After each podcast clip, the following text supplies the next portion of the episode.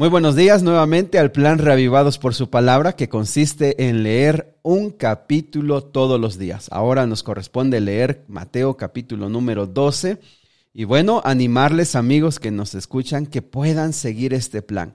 El plan es leer todos los días un capítulo hasta terminar el Nuevo Testamento, que terminaríamos con el libro de Apocalipsis. Les animo para compartir este audio con sus amigos, con sus vecinos, con sus familiares, de tal manera que en unos minutitos puedan tener una idea y puedan ser animados y motivados a estudiar de manera personal y que el Espíritu Santo les guíe en su aprendizaje acerca de la obra y acerca de los propósitos que Dios tiene para todos nosotros como su pueblo. Muy bien, vamos a comenzar entonces Mateo capítulo 12, versículo número 1. Y nos comienza a contar la experiencia de Jesús en el día de reposo. Ustedes saben, en el día de reposo se refiere al día sábado. Jesús con sus discípulos iba caminando en el día sábado y dice Mateo que los discípulos tuvieron hambre. Saben que es bien interesante que todas, em, que en el Nuevo Testamento las, las acusaciones que los fariseos hicieron contra los discípulos tenían que ver con comida. Entonces le dice eh, los fariseos, ¿por qué? ¿Por qué comen? ¿Por qué trabajan? Porque los fariseos, y bueno, ya se había eh, hecho toda una tradiciones, toda una serie de reglas, toda una serie de normas en cuanto a un mandamiento. Y en este especialmente el mandamiento de guardar el día sábado, que está registrado en Éxodo capítulo 20, los fariseos los maestros, y bueno, ya tenía siglos que esto se había dado, habían desarrollado toda una serie extra fuera de lo que la Biblia decía. Es decir, el mandamiento era sencillo, pero ellos habían desarrollado cientos de reglas muy específicas, muy, eh, híjoles, que, que estaban asfixiando la vida de las personas. Entre una de ellas era que no podías trabajar. ¿Y cuál era el trabajo? ¿Qué, trabajo era pasar por un eh, sembradío donde había probablemente em, trigo, probablemente cebada y tomar un poco? De hecho, eso también estaba en las leyes de Moisés, que si una persona tenía hambre podía comer algo del cultivo donde él iba sin llevar, eh, echarlo a su canasta. No, no puedes llevar, pero si tienes hambre puedes comer algo y eso no es un problema y lo acusan de que los discípulos están eh, cosechando. Imagínate, por comer un poco ya dicen que están cosechando.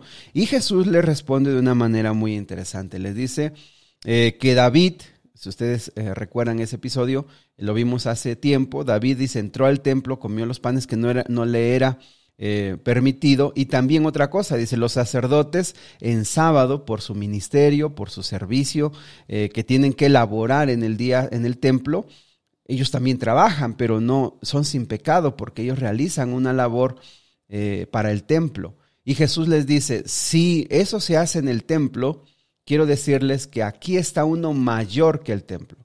Y Jesús dice dos cosas. Número uno, Jesús dice que Él es el Señor del sábado. Y Jesús también les dice que la manera correcta de adorar no es como ellos la están realizando, en hacer cargas extras al día sábado. En segundo lugar, también eh, nos presenta otra situación del día sábado. Eh, estaba Jesús en un día sábado y ahí había un hombre con una mano deforme o un hombre con una mano eh, tullida. Y entonces los fariseos se le acercan y le dicen, ¿es bueno sanar a un hombre en día sábado? E, esta pregunta parece sencilla o parece sin ninguna otra intención, pero realmente lo que quieren los fariseos es que él, diga, sí, sí se puede sanar en sábado, y entonces de esa manera los fariseos lo acusen de que sanar es trabajar y trabajar es, es violar el sábado, y por eso estás eh, fracasando, estás fallando, estás violando los mandamientos y lo podrían acusar. Y Jesús le responde de una manera muy interesante. Dice, si ustedes tuvieran una oveja, que esa oveja cayera en un pozo pozo con agua, se está ahogando. ¿Qué harían ustedes? ¿Esperarían que el sábado terminara para ir y sacar a esta oveja? Claro que no. Ustedes extenderían la mano y sacarían esa oveja. Pues yo les digo que esta persona vale mucho más que una oveja. El Señor puede hacer el bien en el día sábado. Y amigos, aquí nos comienza dejando ya dos lecciones. la, la lección es que tanto el templo Jesús dice, aquí hay uno mayor que el templo. Y tanto el sábado no fueron, fueron creados, fueron creados para aliviar, para ayudar al hombre. No es que ya existía el sábado, no es que ya existía el templo y entonces se dijo, pues necesitamos adoradores, creemos que vamos a crear al hombre. Aquí ya está el sábado, creamos, creemos al hombre para que adoren sábado. No, fue al revés. Jesús dice, tanto el templo, tanto el sábado son o fueron creados para servirle al hombre, a conectar al hombre con Dios, a acercar al hombre con Dios, a que el hombre pueda experimentar una relación más profunda con Dios. Por eso el Señor dice que tanto el sábado y tanto el templo son creados para ah, unir al hombre con Dios. Él es, ese es el objetivo. Muy bien, la segunda experiencia que se trata aquí está en el versículo número 22, cuando había un hombre, aparece en escena un hombre que era ciego, que era mudo y estaba poseído por un demonio. Ojo, era ciego, no podía ver, no podía hablar y estaba poseído. Y entonces lo traen y Jesús lo sana. Y entonces empieza a hablar y entonces empieza a ver. Y entonces la gente, la reacción, miren la, reacción, la gente se queda atónita, se queda sorprendida. Y dice el versículo 23 que se preguntaban, ¿será posible que Jesús sea el hijo de David, el Mesías? Y uno se queda todavía pensando y diciendo, pero ¿qué más pruebas quieres? ¿Qué más quieres si ya estás viendo que sana, resucita enfermo, resucita muertos, sana a los enfermos, los paralíticos pueden caminar? ¿Qué más quieres? Es que mis amigos, eh, la multitud que no conoce de la Biblia, que conoce muy poco, la multitud que no sabe bien bien acerca de las profecías, más que lo poco que le han contado, la multitud sabe, como eso, eso, eso ya lo sabemos, pero la multitud cree que el Mesías vendrá con una mayor autoridad y que no va a nacer de entre el pueblo como Jesús que nació en Belén y creció en Nazaret. Ellos esperan a un Mesías que cuando se pare tenga el porte, tenga la gloria, tenga, tenga la fachada, la imagen de un gran líder que los va a liberar de muchas cosas, de la opresión en el templo, de la opresión romana. Y entonces ellos ven a Jesús, como es descrito en Isaías, un hombre sencillo, un hombre, un hombre humilde. Ven en Jesús de dónde nació y dicen, ah, las obras que él hace, eh, parece ser el, el, Mesías, pero cuando ya lo ven dicen, no, no, es que no puede ser que él sea el Mesías. Ven las obras y sin embargo tienen una duda. Ahora, eh, ¿cómo reaccionan los fariseos, los maestros de la ley ante esto? Ellos dicen, Claro, claro que lo puedes hacer. Claro que es posible que expulses demonios y des vista y le, y le permitas hablar porque tú lo haces por el poder de Satanás. Ahora los fariseos le dicen a Jesús, Jesús sí lo puedes hacer, pero porque tú eh, tienes un trato con Satanás. Tú tienes un trato con Belcebú, que básicamente se refiere a Satanás. Por eso lo puedes realizar. ¿Cómo reacciona la gente ante eh, la manifestación de Dios? Unos son incrédulos porque no se acopla a lo que, lo que ellos creen y los otros eh, enseguecidos dicen, este es por Satanás. Ahora Jesús les da una respuesta muy interesante, muy lógica, y lo primero que Jesús les dice es, a ver, todo reino dividido no va a prosperar. Es así. Si un reino, si un país pelea entre ellos, se refiere a una guerra civil que pelea uno contra otro dentro de un mismo país, no van a prosperar. Si un reino así, así trabaja, no va a prosperar. Una casa dividida no para prosperar. Eh, si en el matrimonio el esposo pelea con la esposa, los hijos pelean con los padres, los padres pelean, no sé, con, con la familia, no va a prosperar. Eso es evidente. Entonces, dice la Biblia, que Jesús les dijo, solamente, solamente un reino que esté unido va a prosperar.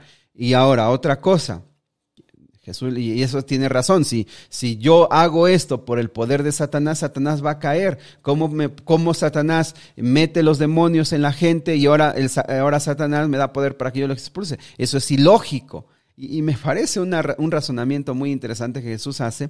Y lo segundo que les dice es, eh, vean por favor el versículo número 29. Eso es bien interesante. Dice, para que una persona entre a otra a saquearle su casa y, atarlo, necesita tener más fuerza que, que él. Sí, si viene un ladrón y va a entrar a una casa y va a atar a la familia, es porque ese ladrón viene con más fuerza y tiene, tiene más poder para poder, para poder realizarlo. Entonces, miren, Satanás desde que entró, este, eh, desde que venció o hizo caer a Adán y a Eva, él se siente dueño de este mundo, siente dueño de las personas. Ahora, yo he entrado a esta casa, al reino de Satanás, porque él se siente dueño de este mundo, y yo he entrado aquí y lo he sujetado a él y le he robado sus bienes, le he robado estas almas. Yo no, no estoy con él. Y Jesús le dice, en el reino espiritual, te tienes que decidir, tienes que definirte de dónde eres. En el reino espiritual o eres con Dios o eres del enemigo, pero no puedes estar neutro.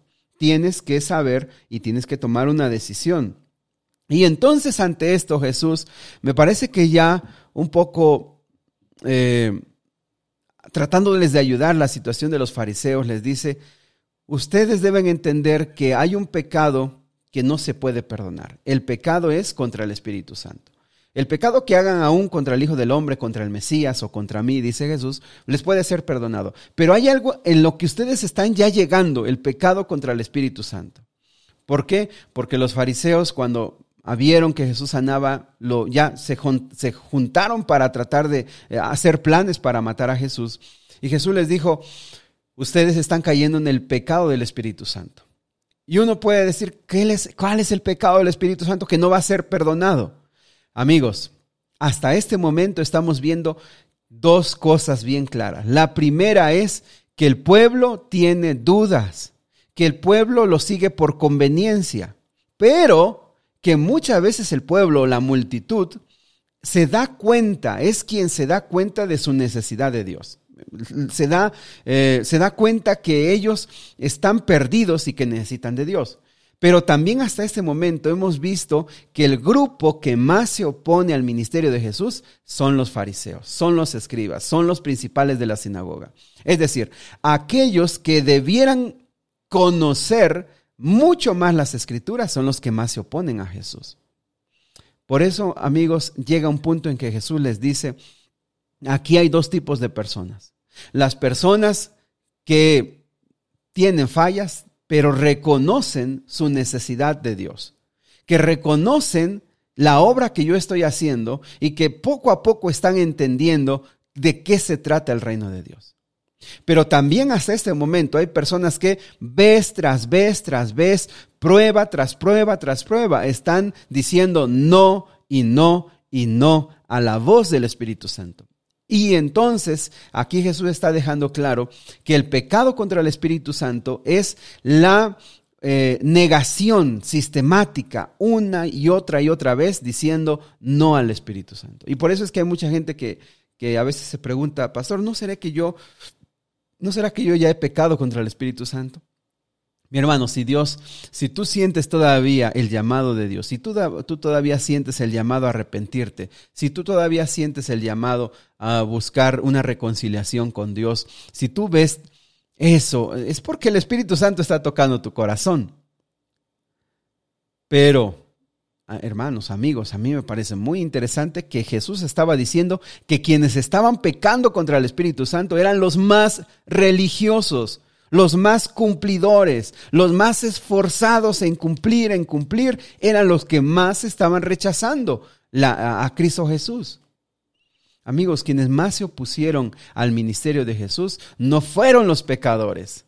Quienes más se opusieron a la obra y al reino de Jesús fueron los fariseos, los más religiosos. Y de esto nosotros tenemos que tomar una lección, pero bien importante. ¿No será que a veces los más religiosos, no será que a veces los que más saben de la Biblia son los que más se oponen al crecimiento del reino de Dios?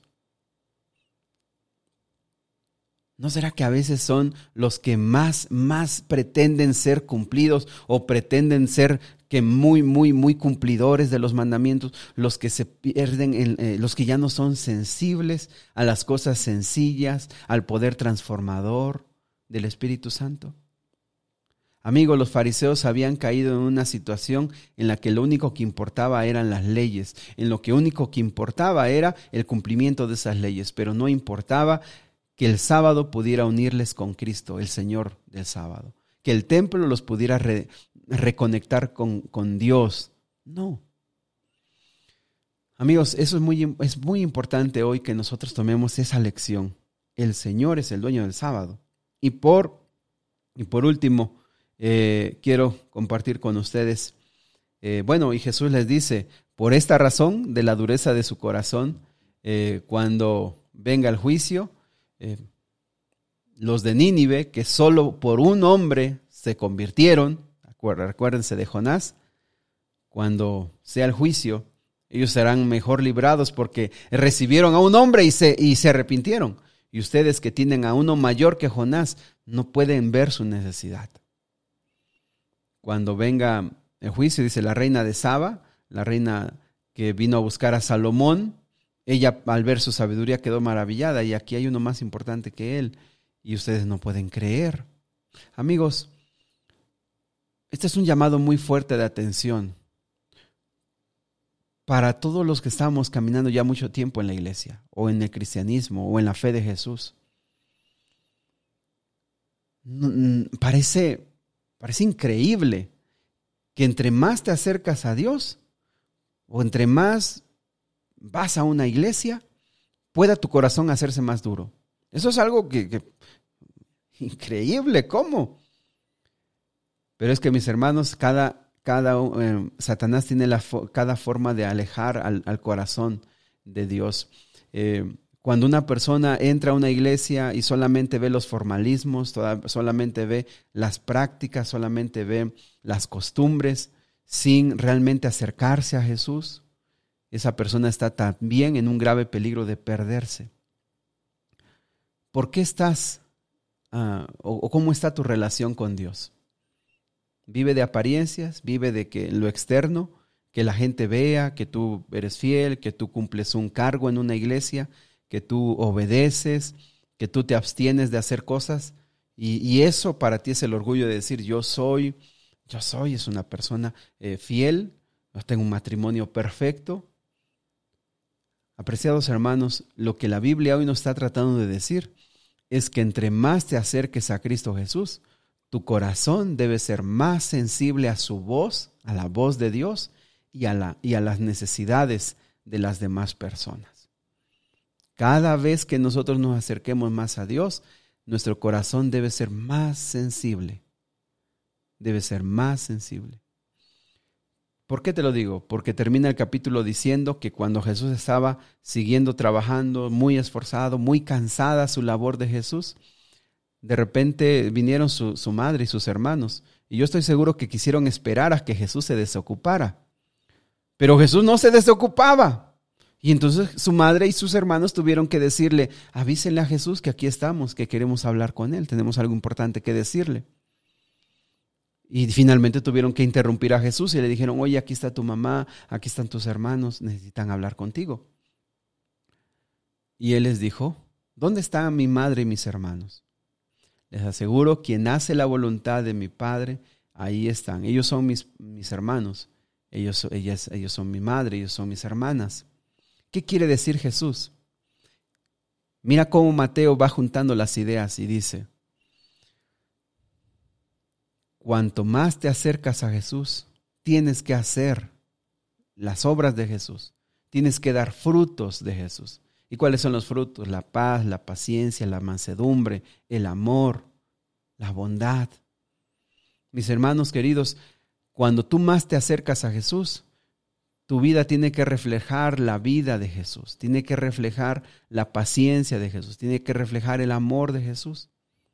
Tú no puedes, yo no puedo decir, ah, yo soy muy fiel porque voy siempre a la iglesia, porque yo, eh, las obras externas, sino la obra interna que hace el corazón, lo que, hace Dios en el corazón de cada uno de nosotros.